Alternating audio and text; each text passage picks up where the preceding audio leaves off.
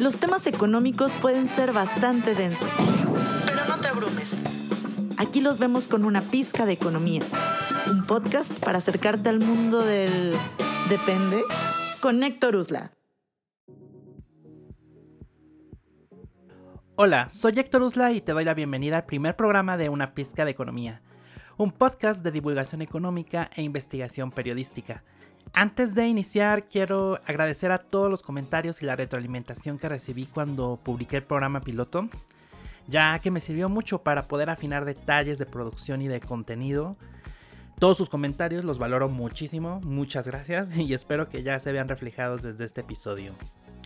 Debo admitir que la publicación del programa piloto me sirvió para, para darme cuenta en qué me estaba metiendo principalmente para dar de alta en las plataformas de podcast más populares y para ver qué contenidos pueden ser más, pues más llamativos y atractivos, ¿no?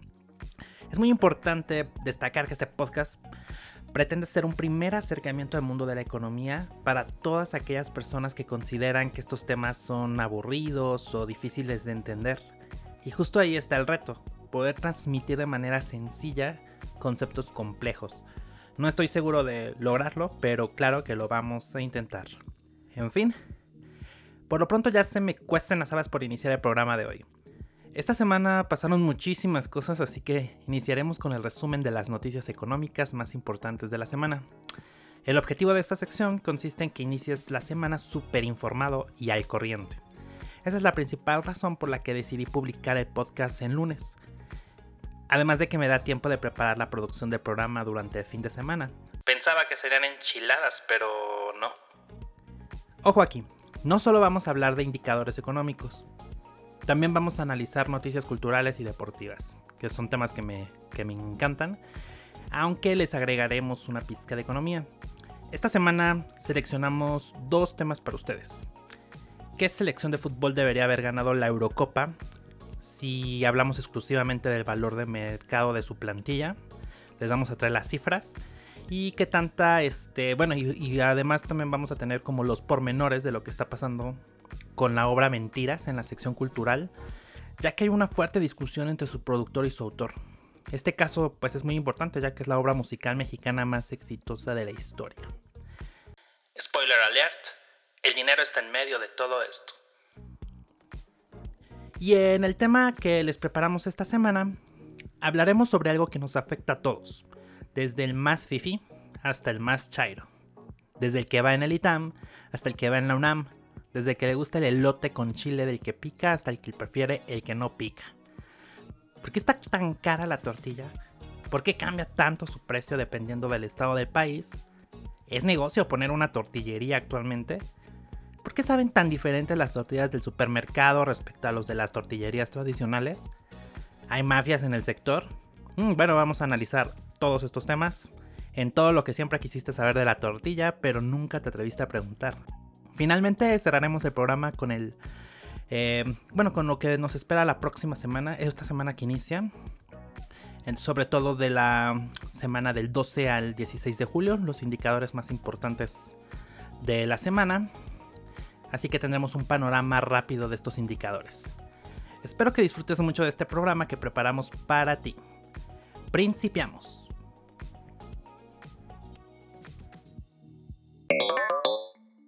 La semana económica del 5 al 9 de julio reflejó claroscuros para la economía mexicana. La semana pasada iniciamos con buenas noticias, ya que el comercio total entre México y Estados Unidos, es decir, la suma de exportaciones más las importaciones, creció 30.4% a tasa anual entre enero y mayo de 2021, lo que consolidó a México como el principal socio comercial de la economía más grande del mundo.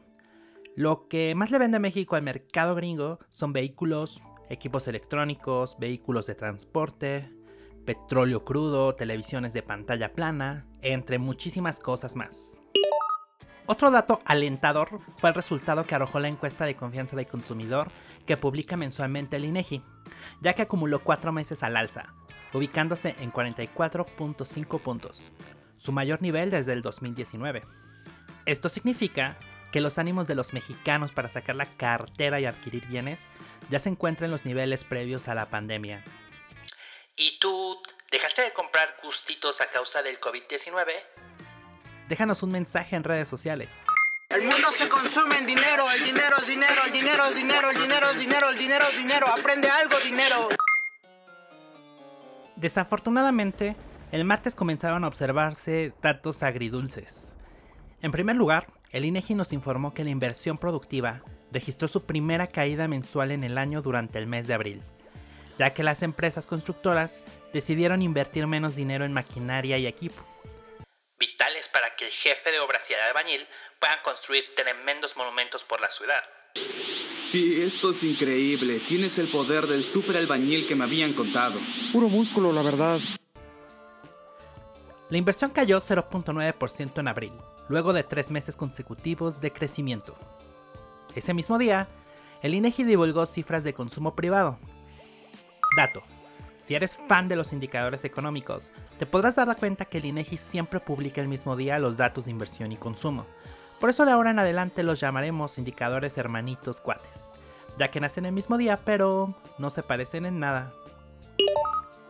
Regresando al tema, el consumo que realizan los mexicanos registró un crecimiento mensual de 1.2% en abril, y aunque la cifra fue positiva, fue inferior al 2.9% observado en marzo, lo que significa que preferimos pensarlo dos veces antes de invitar a la novia por un café o comprarte unos nuevos pantalones, porque los que traes pues ya están viviendo tiempos extras. Por eso gano dinero. Yo pasta porque soy productivo. Mi mejor que mi hermano produ- produciendo drogas. Produciendo armas. El miércoles fue un día histórico para México, ya que para conmemorar el primer aniversario del tratado entre México, Estados Unidos y Canadá, TEMEC, la secretaria de Economía, Tatiana Cloutier, organizó una comida en México para recibir a sus dos amigas, Catherine Tai y Mary G, que son pues, responsables del comercio internacional de Estados Unidos y de Canadá, para poder hablar de distintos temas. Entre lo más sobresaliente destacó que la Secretaría de Economía de México prevé que el Producto Interno Bruto del país pueda crecer hasta 6.5% en 2021, debido en gran medida al fuerte impulso del TEMEC. También se pudo observar que Estados Unidos está muy atento a que México implemente correctamente la reforma laboral, que básicamente consiste en que México no le juegue chueco a sus trabajadores, que los deje organizarse y elegir el sindicato que ellos prefieran. Mientras que Canadá está preocupado por la incertidumbre que han generado las políticas públicas del presidente Andrés Manuel López Obrador en el sector energético. Durante los dos días estuvieron ambas funcionarias en México, pasaron muchísimas cosas, pero aquí solo te contamos lo más importante. Si quieres saber más, visita nuestro portal para entrarle sabroso al chisme. El jueves hubo mucha jiribilla en el medio económico, ya que en punto de las 6 de la mañana, el INEGI publicó que la inflación de México se ubicó en 5.88% durante junio. Esto significa que los precios de nuestros productos y servicios favoritos siguen altos, sobre todo alimentos y energéticos. Por esta razón, la Junta de Gobierno del Banco de México decidió aumentar en 25 puntos base la tasa de interés del país, fijándola temporalmente en 4.25%, para que a través de ese poderosísimo instrumento llamado política monetaria se pueda controlar la inflación en el país. Ante este panorama, ese mismo jueves el Banco de México publicó una minuta donde se dio a conocer qué miembro de la Junta votó a favor de subir la tasa y quienes manifestaron en contra. Eh, destacó que el subgobernador Gerardo Esquivel, economista egresado de la UNAM, Harvard y de Val Cruz Azul, consideró que el aumento de la tasa de interés había sido muy precipitada y que podría tener efectos indeseables. De esta forma, la minuta de Banjico detalló que Gerardo Esquivel y Galia Borja votaron en contra de subir la tasa de, de, referencia, mientras que el gobernador Alejandro Díaz de León y los subgobernadores Irene Espinosa y Jonathan Heath, a que por cierto debes sí o sí seguir en Twitter, ya que además de que encontrarás excelentes comentarios de indicadores macroeconómicos de coyuntura, también podrás leer buenas recomendaciones de buenos vinos. Votaron a favor. Diversos analistas económicos buscan hacerle la competencia a Walter Mercado. Y te mando todo, todo, todo lo que me sobra. Y visualizan que en 2021 cerraría la tasa de interés en 5%, lo que significaría que nos encontraríamos en los niveles observados en junio de 2020.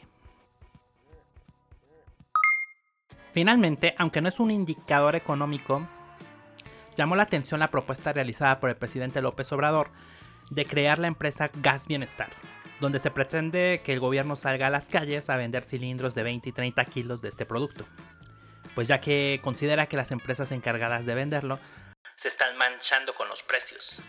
Aunque hubo muchísimas respuestas y comentarios a esta propuesta, el Instituto Mexicano para la Competitividad, el INCOM, señaló que los precios del gas LP solo van a disminuir si hay mayor competencia en el mercado, por lo que la creación de una estatal solo añadirá presión a las finanzas públicas. Cabe resaltar que los expresidentes Felipe Calderón y Enrique Peña quisieron intentar esto durante sus administraciones, pero llegaron a la conclusión de que era un proyecto inviable por el nivel de inversión que se necesitaría.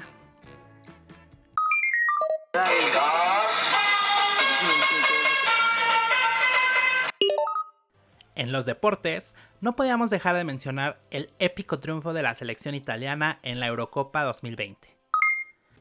Pero para agregarle una pizca de economía a este acontecimiento, analicemos. ¿Quién debió haber ganado este torneo si únicamente tomáramos en cuenta el valor de mercado del equipo? Quizá te lleves una gran sorpresa, ya que la selección más cara del torneo fue el conjunto de Inglaterra, con un valor de mercado de 1.260 millones de euros, sin embargo, ni todo el dinero del mundo les alcanzó para ganarle a la escuadra Surrey en la tanda de penales y su casa en el emblemático estadio de Wembley. Como dato adicional te cuento que el jugador más caro de la selección inglesa es Harry Kane. Él solito representa el 9.5% del valor total de la selección. Y para echarle más sal a la herida, los tres jugadores que fallaron sus penales en la final contra Italia, es decir, Jadon Sancho y Marcus Rafford del Manchester United y Bukayo Saka del Arsenal aportan casi el 20% del valor total del equipo. Pero a pesar de ser tan caros, nomás no pudieron meter su penal. La campeona Italia es la sexta selección más cara de Europa, con un valor de 751 millones de euros. El héroe de Italia, el portero Gianluigi Donnarumma, es el tercer jugador más caro de su selección, con un costo de 60 millones de euros, y oficialmente se encuentra sin equipo, aunque se estima que en los próximos días se haga oficial su llegada al Paris Saint-Germain de Francia. La segunda selección más cara del torneo fue la francesa, liderada por Kylian Mbappé, pero lamentablemente pues se quedaron en la ronda de cuartos de final al ser eliminados por Suiza, equipo que por cierto ocupa la décima tercera posición entre las selecciones más costosas. Otra selección que superaba a Italia en valor monetario, pues son España, que quedó eliminada en semifinales, y Alemania y Portugal. Ambas selecciones se regresaron a sus casas en cuartos de final. El caballo negro de la competencia se lo llevaría a la selección de Dinamarca, ya que además de que se tuvieron que reponer del lamentable incidente que sufrió su jugador Christian Eriksen, lograron alcanzar las semifinales del torneo, a pesar de que esta selección europea se encuentra en el lugar número 12 entre los de mayor valor económico. Finalmente, en la sección cultural, nos encontramos con un fuerte conflicto que rodea al musical mexicano más exitoso de la historia, Mentiras, el musical, ya que existen diferencias entre el productor de la obra, Maurice Gilbert, y su autor, José Manuel López Velarde. Luego de 12 años en cartelera, que únicamente se han visto interrumpidos por la pandemia de COVID-19, la obra podría bajar el telón definitivamente. ¿Y por qué creen que sucedió esto? En efecto, por dinero.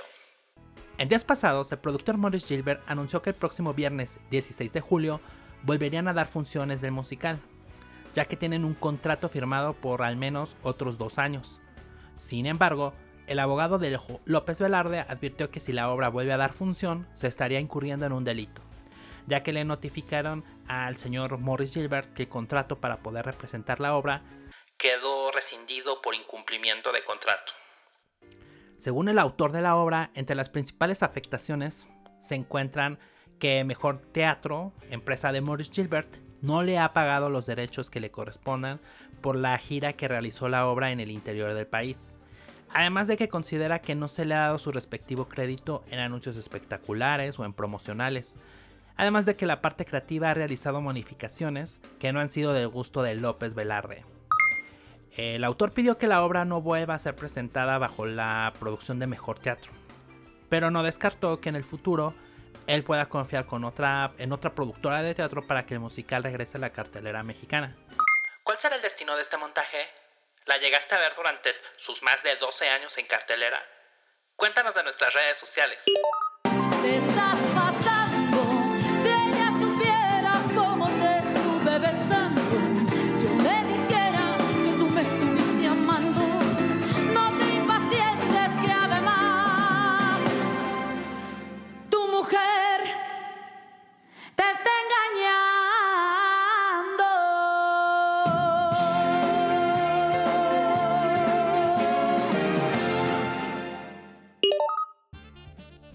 Para más información de las notas antes mencionadas, visita www.escenarioeconómico.com, donde podrás encontrar infografías, videos y artículos ampliados de las notas que comentamos aquí.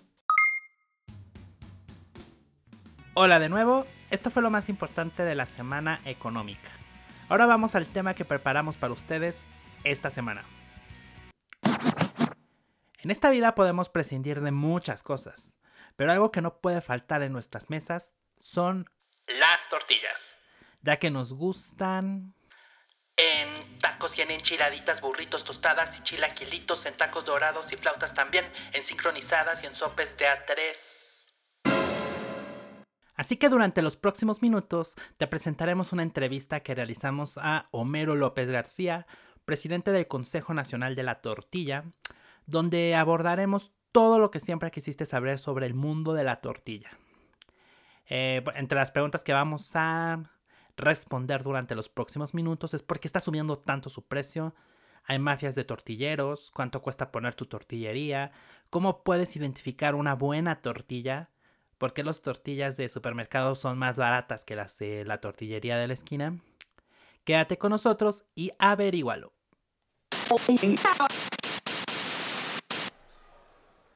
Chale, mi mamá me envió por las tortillas y me dio 20 pesos. Ay, bueno, aunque ya empezó a servir la sopa, no creo que me digan nada. Si me tarda un poquito en lo que me echo una partidita de Street Fighter.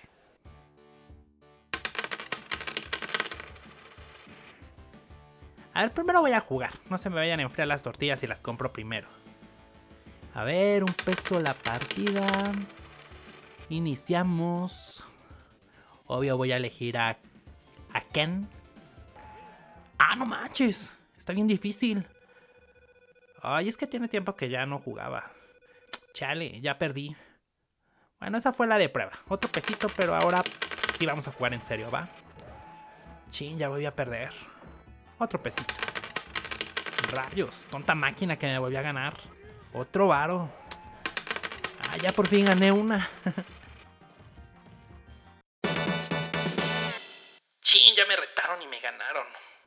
Pero ¿cómo no le voy a dar la revancha? No, hombre, otro peso. Puf, ya solo me quedaron 10 pesos. A ver si me alcanza para las tortillas. Buenas, joven. ¿Me da un kilo de tortillas sin papel? Yo traigo mi mantita. Sale, joven. Son 20 pesos. ¿Qué? ¿Pedí tortillas, no caviar? Si no traes dinero, chavo, solo te doy medio kilo. Y ábrete, que vienen más personas detrás de ti. Sí, el precio de la tortilla ha subido mucho durante este año. Hace un tiempo, con 10 pesos era suficiente para que Iker Santiago pudiera comprar alrededor de un kilo de tortillas y echarse una partidita con sus cuates en las maquinitas. Hoy ya no es así. Al respecto, entrevistamos al presidente del Consejo Nacional de la Tortilla para que nos dé un panorama de lo que está viviendo la industria. Los precios de la tortilla a nivel nacional han registrado constantes incrementos durante el primer semestre del año, y parece que su trayectoria alcista todavía no llega a su fin. De acuerdo con datos del INEGI, las tortillas de maíz registraron un incremento de precio de 11.5% a tasa anual durante junio, lo que representó su mayor aumento en los últimos nueve años. Hay diversos factores que han contribuido a que aumente el precio de la tortilla. Por ejemplo, a partir de julio, las tortillerías tendrán que comprar harina más cara. De acuerdo con el Consejo Nacional de la Tortilla, la harina de maíz que venden las dos principales empresas productoras del país, Minza y Maseca, costarán 1.600 y 1.550 pesos por tonelada, respectivamente.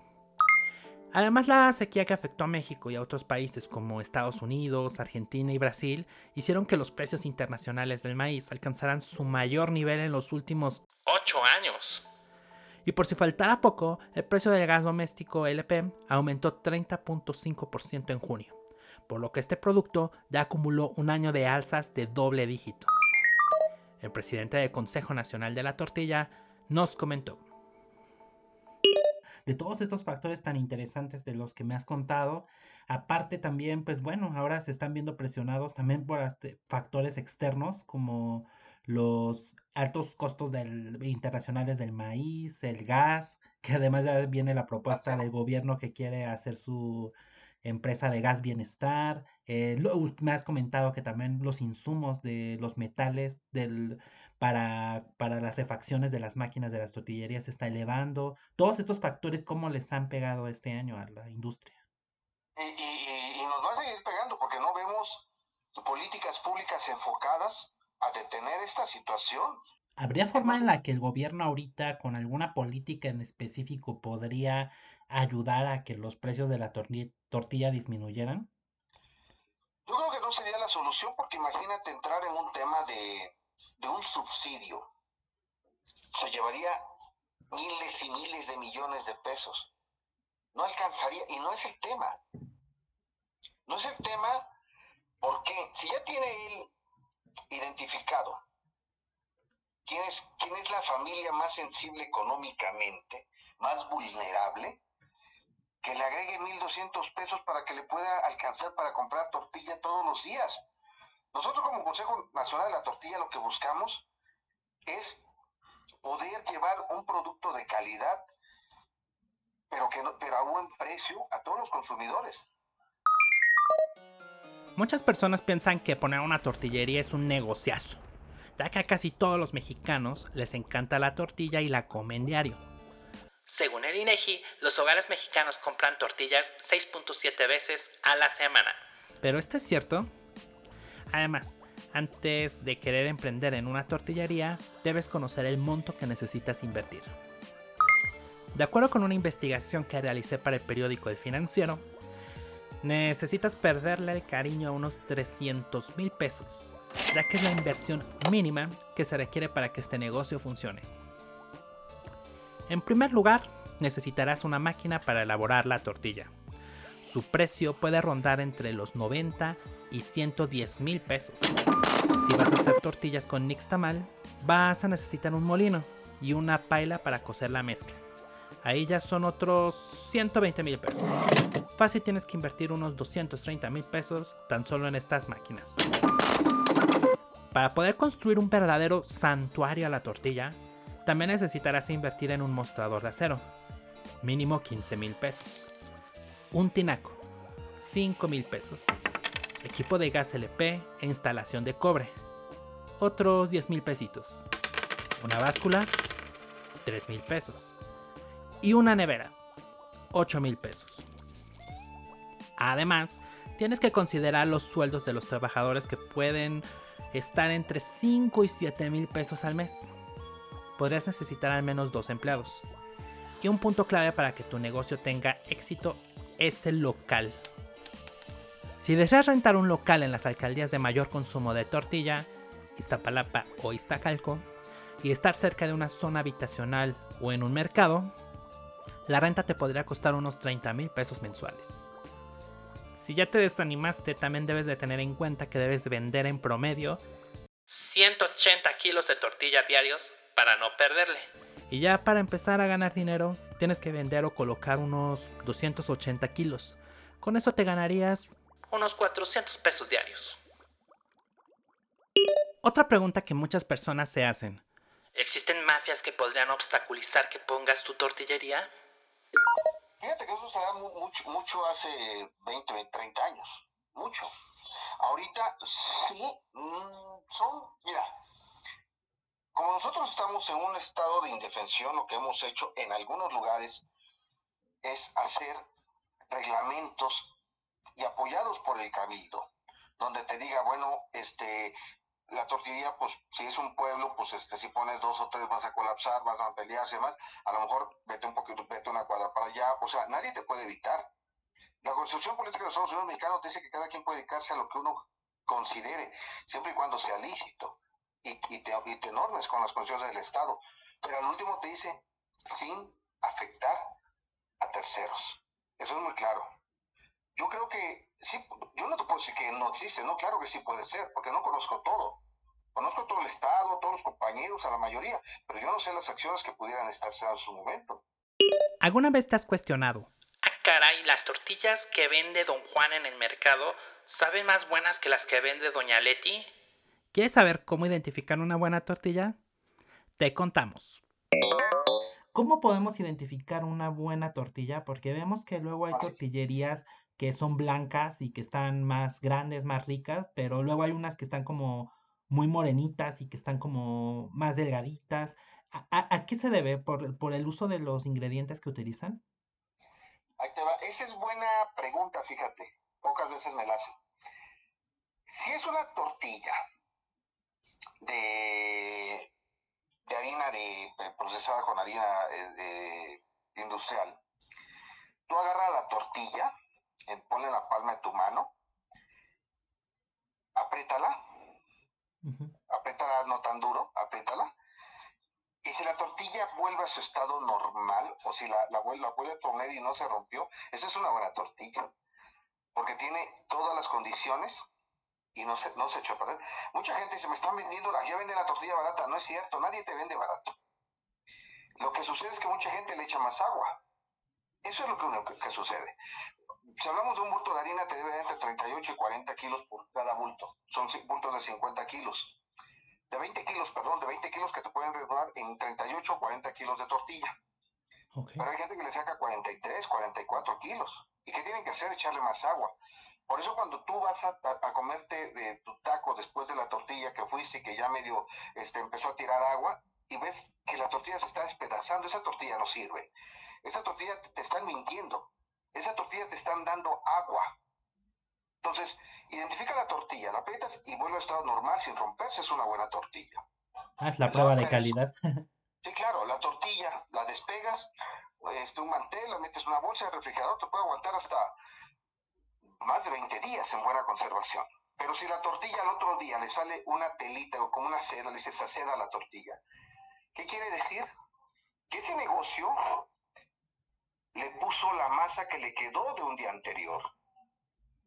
Eso, eso no debe ser, porque es una masa que estuvo a altas temperaturas y contaminada y se, y se agrió. Y eso no debe ser. Otra duda que al menos a mí no me dejaba dormir era saber por qué las tortillas de supermercado cuestan muchísimo menos que las de la tortillería de la esquina. La gente le cuesta más caro ir al supermercado. Para empezar, pagas un estacionamiento, un tiempo, gasolina. Entonces, eso es engañoso. La gente no va exactamente a un, a un autoservicio a comprar tortillas. Te chutas otras cosas donde ni siquiera te fijas en el precio, pero el precio de la tortilla sí. Tú vas al cine con tu pareja, se compran un hot dog, un refresco, y te juro que pagas entre 560 a 700 pesos. Sí. Pero si te sube el precio de la tortilla dos, dos pesos, ya, ya, ya hubo problema mundial. Porque estamos acostumbrados a lacerar al más fregado. Pero un kilo de tortillas del número 15 de diámetro con peso de 20 gramos cada una, son 50 piezas. 50 piezas que bien comidos alcanza para seis personas durante todo el día. Y eso no lo valoramos. Pero no solo cambian los precios entre supermercados y tortillerías. Cada estado del país tiene un precio diferente. ¿A qué rayos se debe todo esto? Me gustaría que me explicaras por qué cambia mucho el precio de la tortilla, como estábamos empezando a iniciar esta conversación, entre los estados del país. ¿Por qué en el norte, en estados como Sonora, eh, está muy cara, está por arriba, bueno, al menos el precio promedio del SNIM está arriba de los 21 pesos, 22 pesos, pero en cambio, por ejemplo, en ciudades como Puebla está a 12 pesos? Porque una, Puebla es, un, Puebla es un, un gran productor de maíz y muchos compañeros que tienen tortillerías este, son, son, son productores de, de, de maíz. Entonces, para empezar, tampoco sacan su costo de producción. Ellos cultivan su maíz y, y lo hacen tortilla. Ese, ese es un tema muy fuerte. Esa es una. La segunda, Sonora pues no es productor fuerte de maíz y la tortilla más solicitada es tortilla de harina de trigo. Entonces, a, una persona de, de- hay que ver de dónde le llega la harina, las distancias. Lo segundo, una persona que tenga flete sabe que va, entrega un producto y se regresa cargado y es un dinero.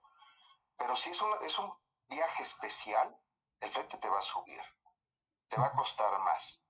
Entonces, eso tiene que ver.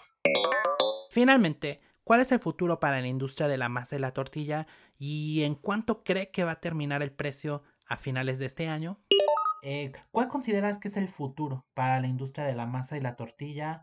¿Hacia dónde crees que deben de apuntar? Eh, ¿hay, espacio para la innovación a lo mejor también? He visto que ya muchas tortillerías este, ofrecen, además de la tortilla, ofrecen como muchos productos derivados del maíz.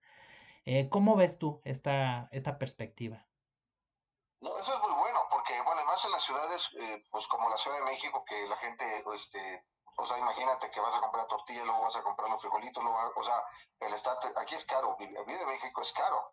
O sea, los estacionamientos, el viene, viene, o sea, e- eso es, eso, eso es un apoyo muy grande para la gente que va a comprar la tortilla, que compre la salsa, los frijolitos, el arroz y demás. Eso es excelente, tenemos que diversificar podemos hacer tostadas, podemos hacer un mundo de cosas cuando hay una, una mentalidad abierta. Eso es muy cierto.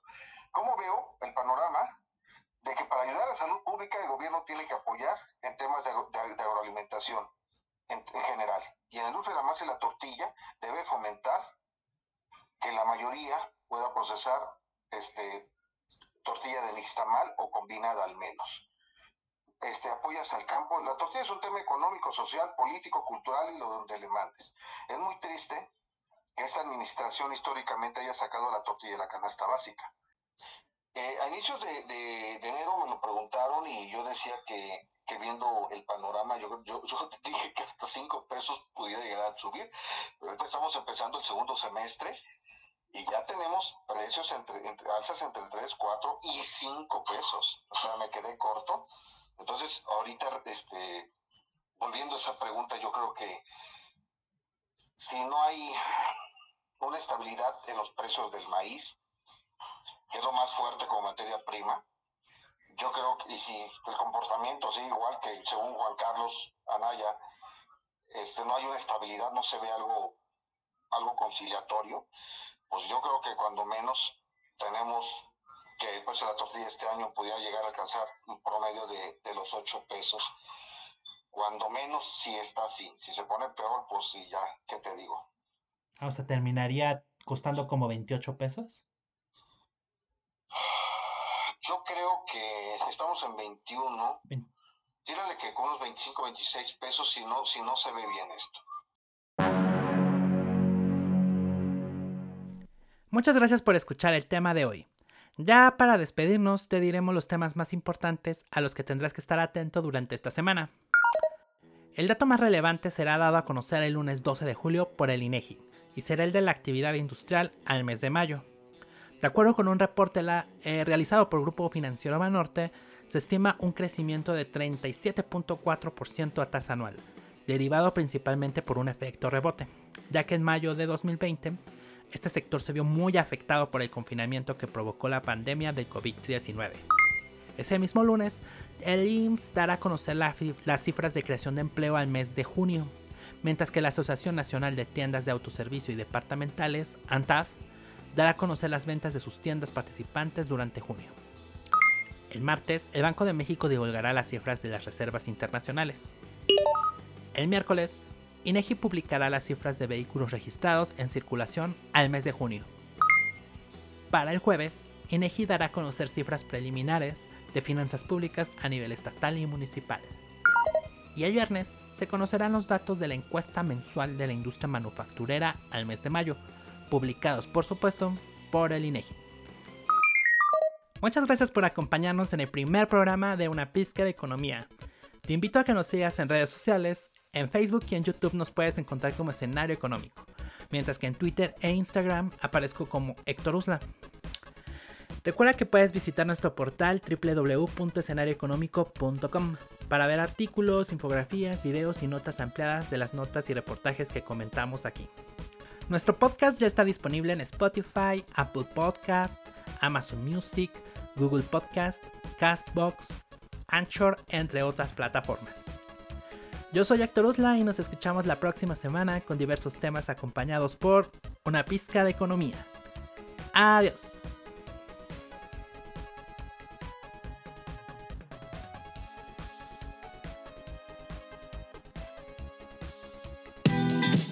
La pizca de economía de esta semana llegó a su fin.